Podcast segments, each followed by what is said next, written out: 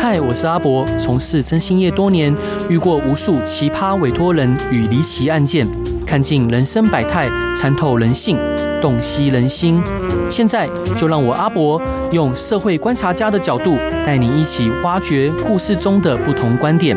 欢迎收听《真心话大冒险》。Hello，各位亲爱的听众朋友，大家晚上好，欢迎回到飞碟电台，收听由我真心是阿仔主持的《真心话大冒险》。今天邀请的特别来宾，他有一对双胞胎儿女，考上了建中与北一女，让他开始好奇探索建中与北一女的都市传说，发表于粉丝团，造成广大网友的喜爱。他采访记录建中与北一女的学霸们，平常是怎么读书与生活的，集成了这本书《那些学霸教会我的事》。今天，让我们一起与作者王兰芬老师探讨学霸的秘密生活，以及成为学霸的心路历程。欢迎王兰芬老师，Hello，欢迎您。 Hello，智博，Hello，大家好，我是王兰芬。老师，可不可以请您介绍一下这本书《那些学霸教会我的事》？这本书的内容是什么呢？呃，我二零二零年我的小孩就是分别考上了建中跟北一女嘛，是，然后我进去之后我就非常好奇，因为我自己不是很会念书的好，人，老师客气了。然后我就想说，我好想知道他们在这个呃环境里面曾经发生什么故事，因为嗯在我那个年纪有朱天心的《吉壤歌》嘛，啊，是，然后，但是好像又隔了很多年之后，我都不知道这些第一志愿的小孩在想什么。然后，因为现在大家也都很低调，不太愿意嗯站出来告诉大家说他们在第一志愿的学校里面的故事，嗯，所以我就潜伏在里面，是，然后认识了很多的杰出的小孩、嗯老师还有父母。然后我就用一个比较呃生活化，然后比较觉得有趣的方式，呈现出来他们的那个真实的样貌。嗯哼，然后三年后我就集结成书，变成这个那些学霸教会我们的事。嗯因为我觉得一般的教养书啊，都是告诉你第一条怎么样，第二条怎么样。对，但是其实到了教育现场，就是你在管教小孩，甚至跟小孩沟通的时候，那一条、二条、三条你会忘记。嗯哼，如果是，但如果是透过故事，你读过了这个故事之后，那个东西会种在你心里，对在第一现场的反应会反映出你消化之后的那个教养的信念。嗯哼，所以我是选择用这样的一个方式来告诉大家，嗯，学霸不见得是要学念书很厉害，对，在各方面，他只要尽力去做，他都会成为那个领域的学霸。然后我想要告诉大家的就是这个东西。是，老师，我想请教您，因为很多华人社会的父母都很容易对孩子的未来焦虑，尤其在学业这个方面。那我相信很多听众朋友如果知道了，呃，您的孩子双双考上建中与北一女，他们就会想说，那究竟您在培养孩子、培育孩子的过程，有没有什么特别的方法或教育的方式？嗯，对，因为就是因为在这三年，有好多好多人来问过我这样的问题。嗯，我相信这两个学校里面的父母跟老师也曾经都被我问过，对，所以我就想要写这本书来好好的告诉，呃，也不是告诉，就是来表达一下我所在现场所亲眼观察到的现象。对，呃，我觉得大部分的小孩自己本身的特质很重要，嗯，他们有一个特质就是都很好强，对，然后不想输给别人。啊、是，嗯，然后另外一个特质就是，嗯，爸爸妈妈可能都给予很大的呃，就是陪伴，嗯，因为现在这个环境，其实台湾很少出现这种什么打骂可以上好学校的这种现象。一对，般的家长都是尽力的陪伴，嗯哼，那我看到的都是父母亲很努力的陪伴，嗯，然后还有一个很重要的情况就是，嗯、因为现在都说学校不能打骂，爸爸妈妈不能打骂，对，所以有时候很容易出现一个爸爸妈妈放手，但是觉得说，呃，对我就是放手，让他快乐就好了。嗯但在学业这一块，呃，不仅是学业，就是打球啊、跑步哦啊是、画画啊，对，其实没有所谓的快乐学习这件事情。嗯，你要在学业上或者是记忆上能够突出、赢过别人，都是非常非常努力之后的结果。对，所以这些爸爸妈妈在我看来都是严格的父母，嗯哼。在应该严格的地方都相当的严格，是，但是他们有一个好的放松的机制，就是他们会沟通，沟通，嗯，会让小孩告诉小孩说：“我为什么对你这么严格嗯哼，？”让小孩能够心服口服。啊、是。老师，那我想请教您，如果是以您本身的例子，呃，当然我相信，呃，沟通在亲子的关系里面是相当重要的。但是有没有遇到说孩子在叛逆期的时候拒绝沟通，或者是沟通无效的状况？嗯，我我比较幸运的就是因为我是我生呃，我记得我那时候我在报社工作很多年之后，我才怀这两个小孩。对，然后我算了一下， 那时候要请保姆，如果儿子因为报社工作很忙嘛，我不对可能晚上五六点就下班。嗯哼，我算了一下，如果两个小孩二十四小时给保姆带的话，一个月的花费可能要高达十万。啊、是，那我的薪水都 cover 不过 来，我就觉得那不如我自己来赚这十万好了对。，我满小孩满月的那一天，我就跑去报社办了离职，嗯，然后从他们在肚子里面开始，我就一全心全意的，嗯，所有的时间都陪着陪在旁边。哇，所以他们一有情绪或者是一有什么反应，我会现场立刻处理掉。嗯嗯，所以他们的、嗯、叛逆期并没有很明显。 嗯，但我觉得现在到了十八岁之后，他们延迟而来的青春期就大爆发了。是怎么说嗯，因为他们现在一个去了北京清华啊？是，啊，一个去了上海交大。嗯然后我记得我一直觉得我们的亲子关系非常的好，嗯但是当他们到了，譬如说我送我儿子到北京去之后，他进到清华里头，呃，拿到宿舍的钥匙嗯，的那个瞬间，对，他就转身而去了。啊、我本来想说，我订一个很好的饭店，如果你睡不习惯，因为毕竟是北京，我们是没有来过。你如果不习惯的话，是不是可以回来饭店再享受个几天的这种饭店的生活？但是对他坚决不要，他为就什么？嗯，我不懂，我就一直问他说：“你为什么不回来？这里对啊比较舒服啊。嗯他说：“我不要，然后，他宁可睡那个很硬很硬的床板，然后嗯哼，就是甚至宿舍没有人，因为大陆的学生是要军训的，对就是他们要军训几个月，嗯一个月的样子。然后他只有一个台湾人在那个宿舍里，然后你知道那个浴室就在很遥远的地方，啊，是，然后我就觉得说，你怎么你怎么你怎么这么狠心？妈妈都拜托你回来，我们以后可能要分隔很久了嗯。哼，但是他就是不要。就是不要，嗯，然后我真的觉得，我当天回到饭店的时候，看到哎，他才喝过的水杯丢在那里，用过的毛巾扔在那里，嗯，我真的心整个都碎了，就是哦裂开，因为这个小孩从来没有离开过我，，对，十八年，然后那个瞬间他就转身而去，然后就非常决绝的，就是连一个呃依恋的姿态都没有，啊、我就非常的伤心，然后我就抱着另外还想说我女儿比较贴 心，然后我就带去上海，我就想说那至少她可以，嗯，她可能会稍微的撒个娇，说妈妈我舍不得你，嗯我女儿也没有，她也是没有嗯一个很内向的女孩子。她居然坚决的不让我进到她的宿舍，所以我那个行李是扛到她的宿舍底下，他们没有电梯。是，她从来小时候从小到大，我没有让她提过什么很重的东西，嗯那个行李二十三公斤，他就是硬拖把它拖到三楼去，哼，哇，然后 自己买了抹布，然后把整个床位什么都打扫得干干净净的。嗯嗯我说妈妈去帮你擦个床板也好，帮你吸个地好不好？嗯， 他说我不要，我自己可以嗯，。是，然后我就觉得我这个这么娇养的一个女儿， 嗯嗯，在那个瞬间她也不回来了，是她甚至连宿舍让我进去那个宿舍的那个一楼，她都不愿意，是，她就觉得说我不想让人家觉得台湾人是妈宝。哦，了解，真的，我就觉得哇，两次心碎，哦，然后爸妈就会从这个时候开始成长了。 就是孩子突然离巢的感觉，是，就是整个空巢。哦，我记得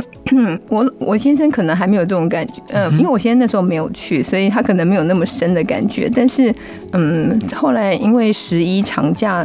上海回台湾的机票非常的贵，嗯，那就换成我们飞过去看他。嗯然后那天我先生非常的兴奋的就站在那个他上课的大楼外面，嗯，想说我们可以等他下课，他回来跟我们一起吃饭。对，结果他就，我们就看着他跟他同学下来，看着我们了一眼之后，就转身跟同学走了 这。样太奇怪了吧？啊真的，我老公这辈子是个硬汉，我觉得嗯他当场眼泪都要喷出来了，他不是敢相信他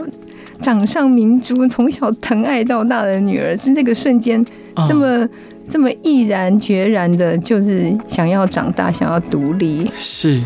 老师，那呃，我想回到这本书，您在书中写了二十则学霸们的故事，您认为这些孩子有什么共通点？然后他们与其他学生间有什么不同的地方？嗯，我还是就是要引用一下那个北一女的校长陈志远校长，他有在我的序里面讲过一句话，对，他说：“其实你就是找到那个点亮他的那个东西，嗯，点亮他们学习的热情的东西。是，那个东西可能要在成长的过程当中，你才能够慢慢的观察到你的小孩最适合，呃，不见不不不见是哪一条路，最适合哪一种学习方式，然后用那个方式去点亮他心里头的好胜心，对，想要跟别人不一样的那个心情，哼不想输的那个心情。”是，他才会嗯坐下来，把电动跟手机丢在一边，嗯。然后去做他该做的事情。是，那老师，您撰写这本书，呃，是想借由这些孩子的故事，告诉大家什么样的观念跟看法呢？嗯我想要跟大家讲说，其实嗯、小孩不管在什么方面，他都不会呃照着你的。意思去做嗯，爸爸妈妈永远是他们最后考量的那个东西。对，所以，呃，你看着别人的故事，你在我 很多人就说看了这本书之后，是在别人的故事里面流自己的眼泪哦。是，因为没有人可以掌控自己小孩的方向。现在几乎爸爸妈妈都非常，你刚才提到很焦虑嘛，嗯，然后也不知道怎么对待自己的小孩，不知道怎么面对他们那种呃不想要跟自己沟通的那个表情跟我那对个行为。然后我就想要跟大家讲说，其实你看着这些小孩的故事，你就知道你不是孤单的，嗯， 大家都一样。即是，使是学霸的爸爸妈妈，也是非常的挫折、嗯，彷徨，甚至会伤心的。啊但是他们经过了这些低潮之后，你看他们如何一步一步的走到一个平稳的路上。嗯哼，我相信这个书有呃疗愈跟安慰父母的功能。 啊，是我相信老师这一段你想分享给大家的歌是什么歌呢？嗯，这是我女儿嗯、非常兴奋的推荐给我的日本的那个动漫的主题曲。啊哈，呃，我也没有想到说她居然会成为一个动漫宅。嗯，我一直以为说动漫宅应该是别人家的小孩，不是我们家的小孩，但他不知不觉他也走上这条路。啊那我的我们最喜欢，其实我还想要讲的就是。呃，小孩会带我们认识新的东西、对新的世界。像如果没有他们的话，我永远不会去听这首歌。嗯哼然后那时候他说、诶要来上这个节目，要三首歌，他非常兴奋的，很快哇的哦回 应我，真的非常谢谢智博，是因为他给我这个机会跟我女儿沟通她喜欢的东西。嗯，好，我们一起来听这首歌吧。Hello，各位亲爱的听众朋友，大家晚上好，欢迎回到飞碟电台，收听由我真心沙仔主持的《真心话大冒险》。今天邀请的来宾是学霸的妈妈王兰芬老师，老师欢迎你。大家好，我是王兰芬。老师想请教您啊，大家都认为建中与北一女的学霸们家里环境一定都要很好，呃，都有补习。那您是否在书中有不同的例子可以告诉大家，不一定要家境好才能上建中或北一女呢？嗯、对呀、我就发现诶很多人问我说，这些第一志愿小孩一定是从小家境优渥，一路嗯补习到大。但我遇到了很多人，其实甚至连补习都没有补习过。嗯那还有我遇到了一个像萧雅洁，啊，是，嗯，她就是从小爸爸妈妈就离婚，对然后妈妈带着她跟妹妹回到娘家，有一嗯点寄人篱下的味道。那妈妈是在内衣的专柜嗯，当专柜小姐对，养大他们两个。然后他就说，从小没有人告诉他说要好好念书，嗯哼，他只知道打电动。啊，是然，后 他念的也是很边缘的，就是不是市中心的小学。嗯，然后他就发现，他到国中之后，有一天打打打到一天，打到最后，他的线上没有人了，嗯哼，他的同学不见了。嗯，他就发，他就去问他们跑去哪里，他就发现他们都去补习了。嗯哼，然后他就觉得说，好无聊哦，没有人陪我打电动，为什么他们要去补习？对，然后他们的功课真的就起来了，嗯，他就很惊讶说：“哎，原来他们念书是有效果的。嗯，”所以他就想说：“我也不会输他们，我电动没有打输他们哦，。他有好胜心”，是，嗯你就讲你抓到重点了。他说：“我电动也没有输他们，我功课为什么会输他们对，？”他就很认真的开始每天回家，也没有人做晚饭给他吃，他就说他就吃一碗鱿鱼羹或一个干面，嗯，他就背着书包到图书馆去。是，然后就自己念，然后 回嗯来再呃打电动这样。但是他因为他就是这样子慢慢呃有追上来，然后他就成为他们那一届唯一一个或是唯二考上建中的。嗯哼，然后他到建中，他记得他那时候第一次段考考完嗯九百个人里头，他是考八百多名，哦，是，七八百名的样子。嗯然后 老师就问他说：“呃，你觉得这样子的结果你满意吗嗯哼，？”他就觉得说：“我好像可以再好一点。对，”然后老师就跟他说：“你从现在开始努力是来得及的。嗯哼，”所以他就想，嗯，同学都在说，学长都回来会说啊，你们要考医科的话，可能高二下再来开始拼就可以了。对，他就想说，那同学资源很多，爸爸妈妈有钱，嗯对他们都可以去补习班。嗯那我的话，我怎么办可以追上他们？我唯一可以做的就是提前准备。嗯他就从高一开始，高一下开始努力。嗯他努力到会下下课的时候去看同学问老师什么问题，嗯哼同学会做哪些补习班的题目，他上网尽量去找那些题目下载来做，对，然后去问同学有没有新的题库哇哦，可以分享。嗯就这样子，他甚至到高三的时候，甚至可以拼到全校前四十名。嗯哼，然后最后他的学测是五十九积分，嗯呃，他就是呃，他非他没有填上台大医学系，但是他呃考上成大医学系，哦，所以也是非常好的成绩。对，老师，那我想请教您，就是很多人会认为，呃，譬如说像师大附中的学生们会觉得建中很多怪咖，对。那在您访问那么多建中的学生之后，您的想法是什么？嗯、真的，他们可能有一些人会有一些特殊。呃，就像我们有说，呃，有些人会偏向某一个方面特别优秀，对那他这个地方特别突出优秀的时候，他其他方面可能会稍微有一点怪怪的，或者比较弱一点，嗯哼，这样的人是多少是有的。对啊，再来是建中的风气，因为非常的自由，啊，是，他们不会害怕把自己怪怪的那一面呈现出来，嗯嗯所以他们会觉得说，我在这个学校里面好自由，然后我我也。不怕别人，我也不怕别人说我怪，因为更怪的人，像我想那个林林嗯，啊呃，林之然，是他就说他到建中之后整个放松，嗯他说嗯嗯比我怪的人还多着呢， 是，他就在里面非常的呃悠游自在。嗯哼。老师，那呃，书中您阐述了建中与北一女的校园生活，其实他们活动很多，那每一个人都在快乐学习，乐于参与社团活动。您认为他们是如何在社团活动跟课业之间取得平衡的呢？嗯，对，像里面我有访问一个贾子谦，嗯呃，他不但是功课很好，他还是弦乐团的团长。嗯，然后他自己还呃呃，他自己还组了一个五人的小型的乐团，到处去演出。是，然后他觉得说，呃，做一有一个热爱的社团活动，最棒的部分就在于说，他会在呃呃最短的时间内做最有效的学习，嗯，以便于把这些时间拿去做他更喜欢做的事情。哦，是，所以他就说他嗯，下课时间一定去问老师问题，然后所有当天上课该会的，他会下课的时候就搞懂，嗯，然后一放学就把所有的作业都写完，哇哦嗯这，样他就可以去练团去表演，而且他觉得表演的过程中也训练他呃可以解决问题的能力。嗯哼。老师，那我还刚刚有一个呃，您提到有一个呃，你说雅洁吗？哦，雅洁，啊对，雅洁对嗯您提到说她刚就是进到建中的时候，她的成绩并没有特别突出。嗯 那我想知想请教您，就是很多上建中北一女的孩子，她可能一开始在学校是呃佼佼者，可能是非常名列前茅的，但进到建中与北一女之后，她发现好像每个人都很厉害。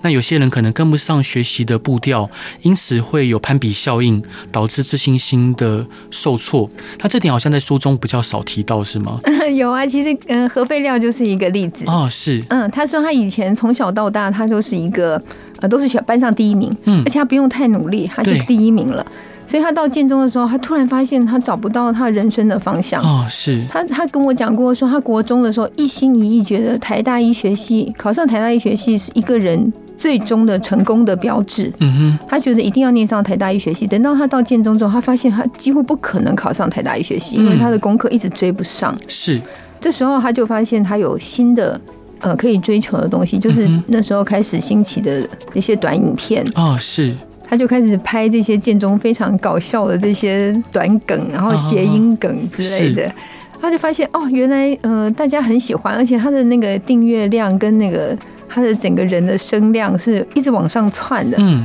他就全心的投入在这些影片的拍摄当中。是他就跟我讲说，你不要找一个大家都走的路，你如果大家都走的路你走不通的时候，你就另外找一条路。是，老师，那呃，在您的，我们身为父母，因为每个父母对孩子都会有所期望，望子成龙，望女成凤。那想请教您，您认为呃成功的标记是什么？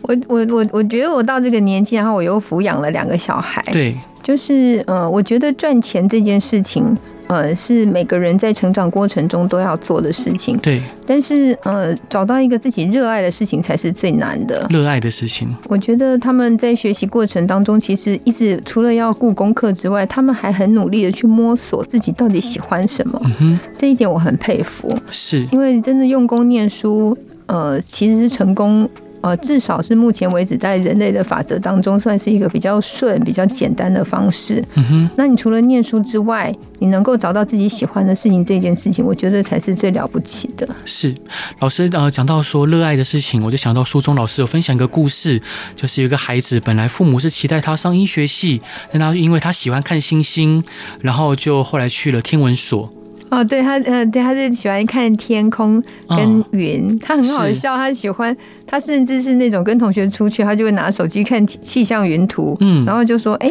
呃，现在虽然在下雨，但是等一下可能那个云图会破一个洞，嗯我们可以从那个洞的时候进到台北市的上上方的时候，我们就可以跑出去。嗯，然后我就说：“那你有预测成功过吗？”他说：“从来没有成功过。”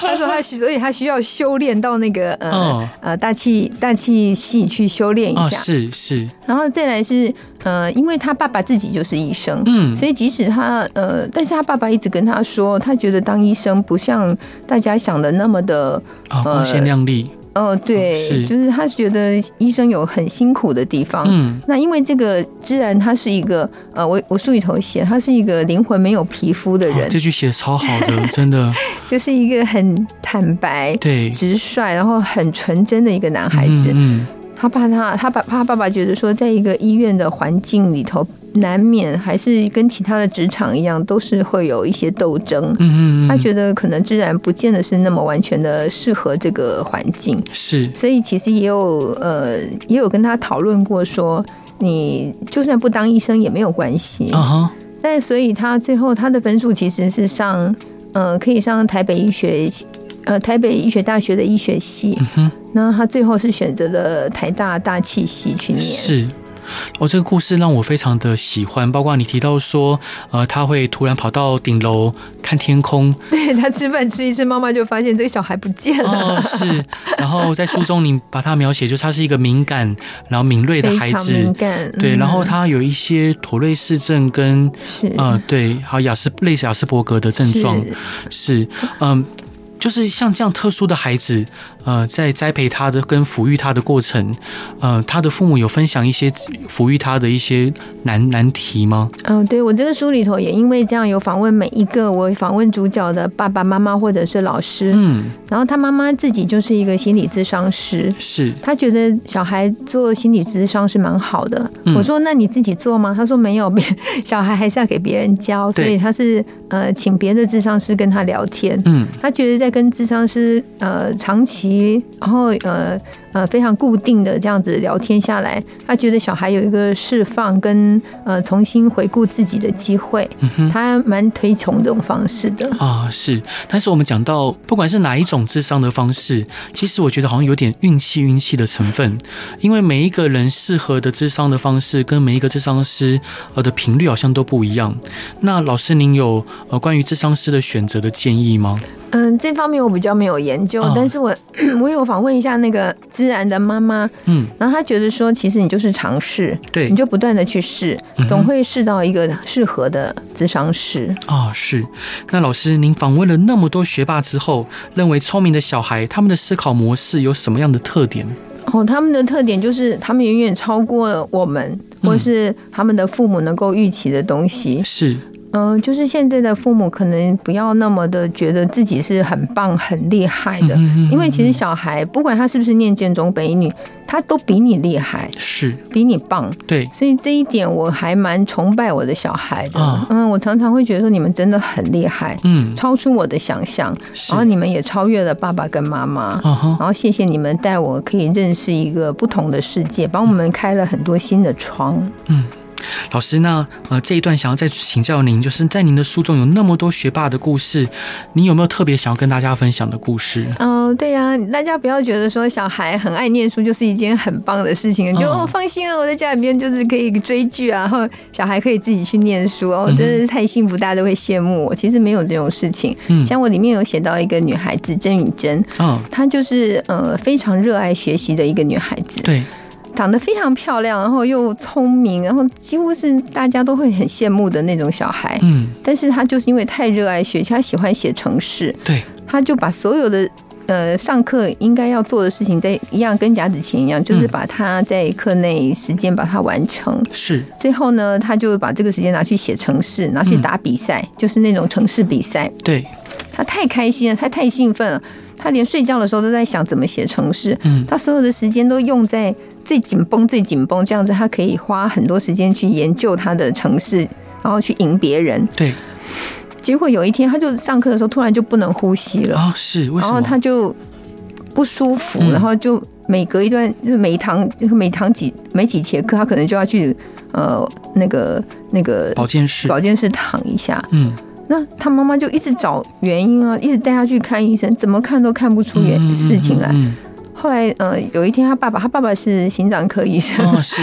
就看到他的那个心电图，嗯，就突然发现说他女儿其实是换气过度，太焦虑了，哦，恐慌症，对，恐慌了。对，嗯然后他妈妈就问他说：“你恐慌什么呢？你有压力吗？我没有叫你做这这么多事情，你功课书念不好也没有关系，你打比赛不会赢也没有关系啊。他女儿说：“我没有啊，我很兴奋，嗯嗯哼我喜欢念书，我喜欢去上学，我也喜欢写程式。嗯，”但就是因为她这样十六七岁的女孩子对，，她的身心被她的热情压垮了，啊、是，所以其实不见得小孩很爱学习， 爸爸妈妈就可以完全的放心。有时候，呃，我们可能要做一个导引的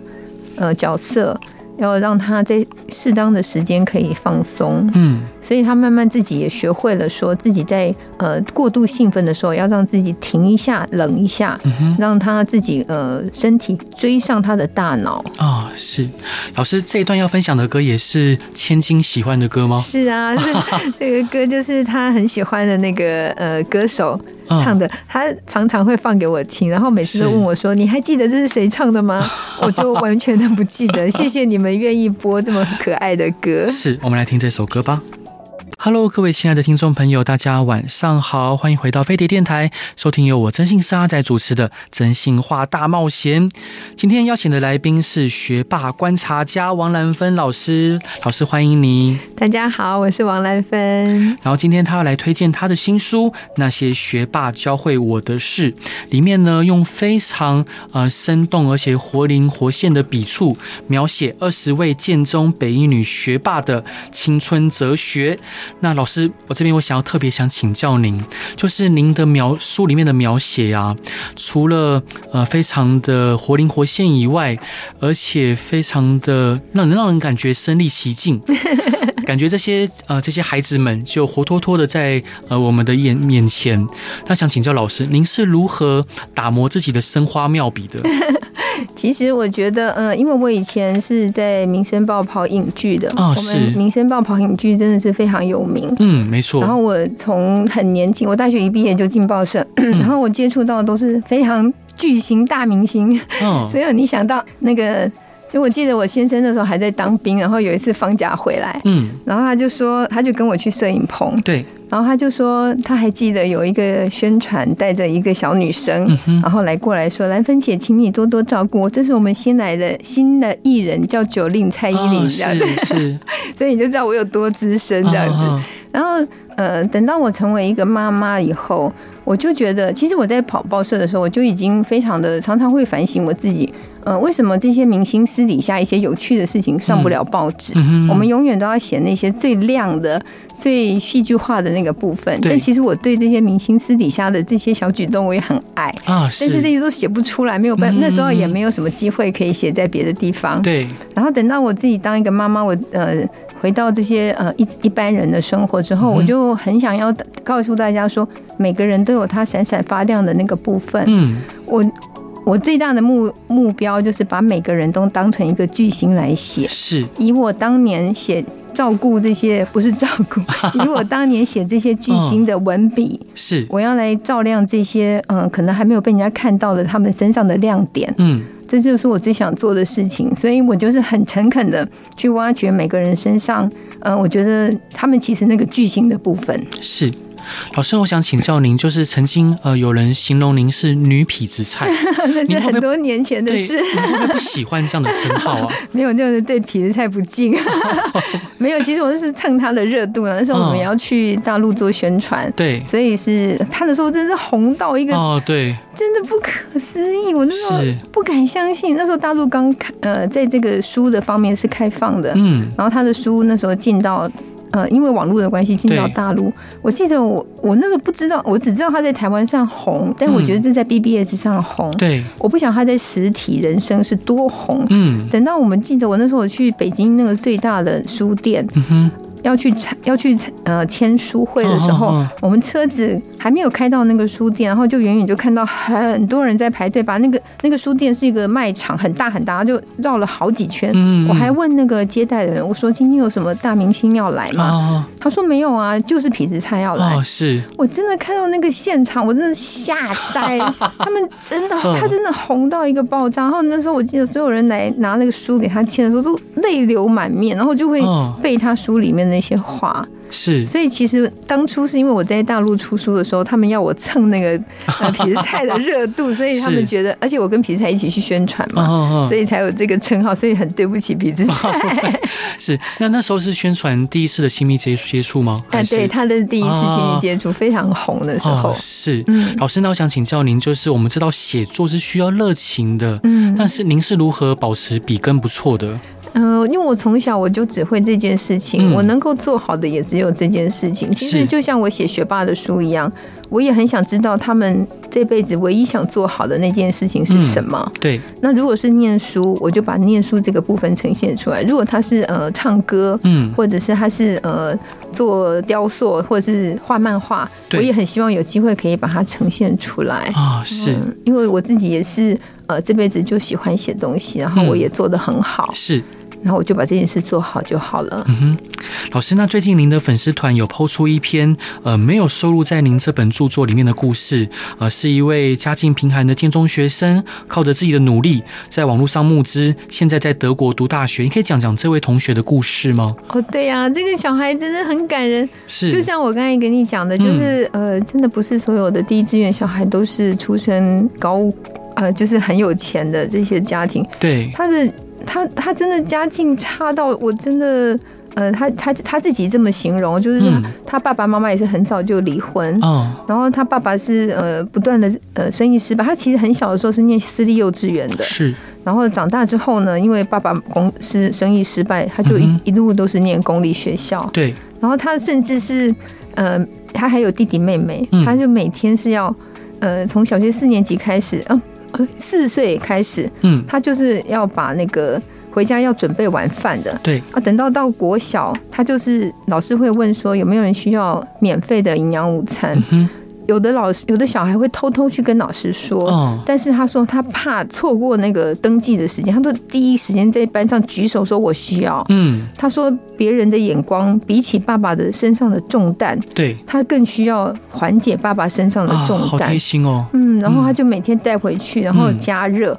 然后那时候他还爷爷奶奶还在的时候，他是嗯爷爷是帕金森氏症，妈妈呃奶奶是癌症，嗯，所以他是要帮忙喂饭给爷爷吃的。，是，他还喂喂饭喂完以后才自己吃饭。嗯他甚至到现在，他十八岁了，嗯，他在高三，他到高中，他还是这样子，他就是回家先把，因为妈妈爸爸后来就娶了一个呃外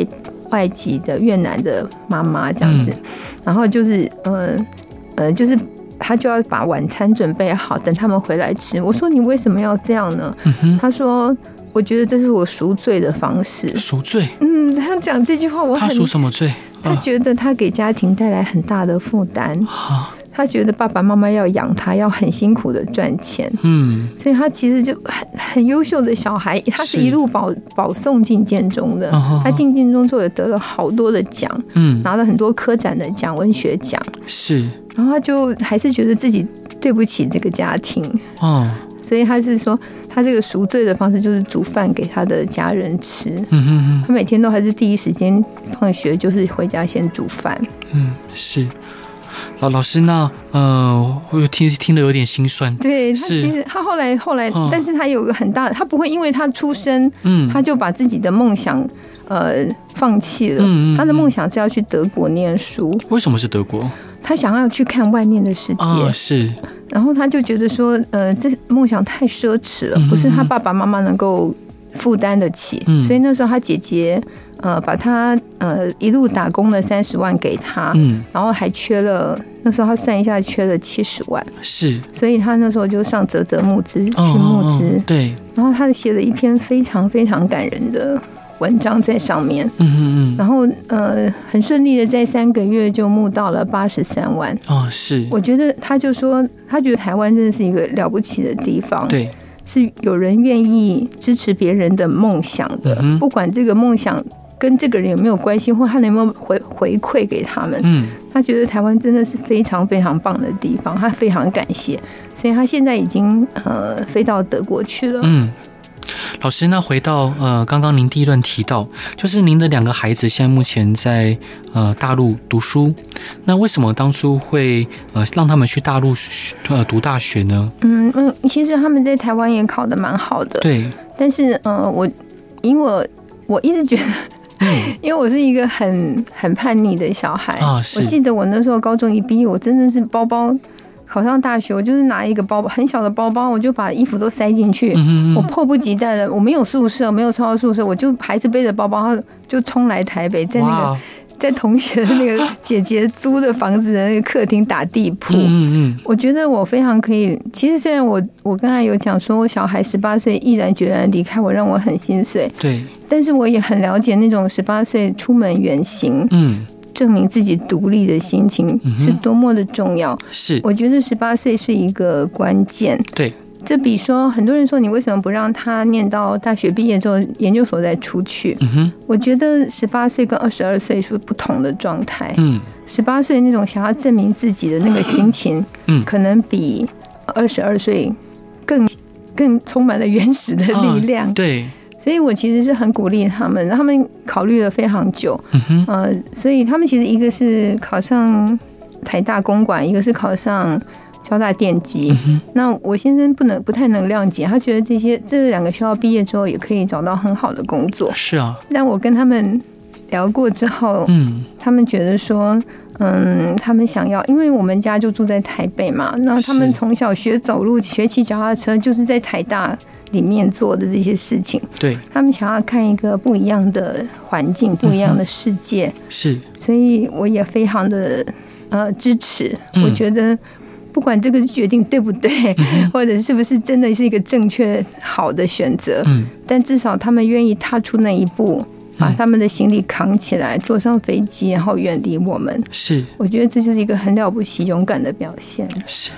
老师今天真的很感谢你来节目上精彩又生动的分享。最后，谢谢 直播老师您在十月二十八号礼拜六有签书会，对呀可不可以请老师介绍一下在哪，然后大家该如何参加呢？嗯，就是有一个非常非常那个漂亮的书店，在那个。嗯，就是它有一个那个书店叫做青鸟书店，台北表演艺术中心的二楼有个青鸟书店，在哇捷运健谈站的对面。是嗯，然后如果大家有买书的话，就可以带书过来。我们可以，嗯，我现场有请了超级多的学霸，还有哦学霸的爸爸妈妈都会来。哇，如果大家想要现场问他们问题，嗯、他问他们真的比问我还要准，因为他们真的很厉害。是那些爸爸妈妈或者学霸们，他们自己也可以讲出很多他们自己真正的心声。嗯然后呢，大家可以上那个嗯天下读者的那个俱乐部粉砖，就可以报名。是，老师谢谢啊、真的很感谢你来节目上玩，以及分享这么多生动有趣而且又发人深省的故事。老师最后一段想分享给大家的歌是《理想混蛋的》，不是因为天气晴朗才爱你，也是千金喜欢的吗哎，？这是我儿子，哦，是儿我儿子子。以前是建州吉他社，然后哦他非常喜欢这首歌，然后他说他在那个清大，现在北京清大的，嗯他们有个很大的草原，对，他说所有喜欢弹吉他的人都晚上吃过饭就会在那边弹吉他，啊好浪。漫哦。是，然后他每次唱这首歌的时候，就会有很多的人，不嗯不不是台湾人，就是大陆各省来的人来问他说：“你唱的这是什么歌？哦好好是听。”然后他就借这个机会把《理想混蛋》介绍给大家。 哦，是，老师真的非常感谢你，谢谢谢谢也希望大家喜欢今天广播内容。如果遇到任何疑难杂症，也欢迎来到真心是阿宅的粉丝团与我分享。再次感谢老师的分享，也希望大家喜欢今天内容。大家晚安，拜拜。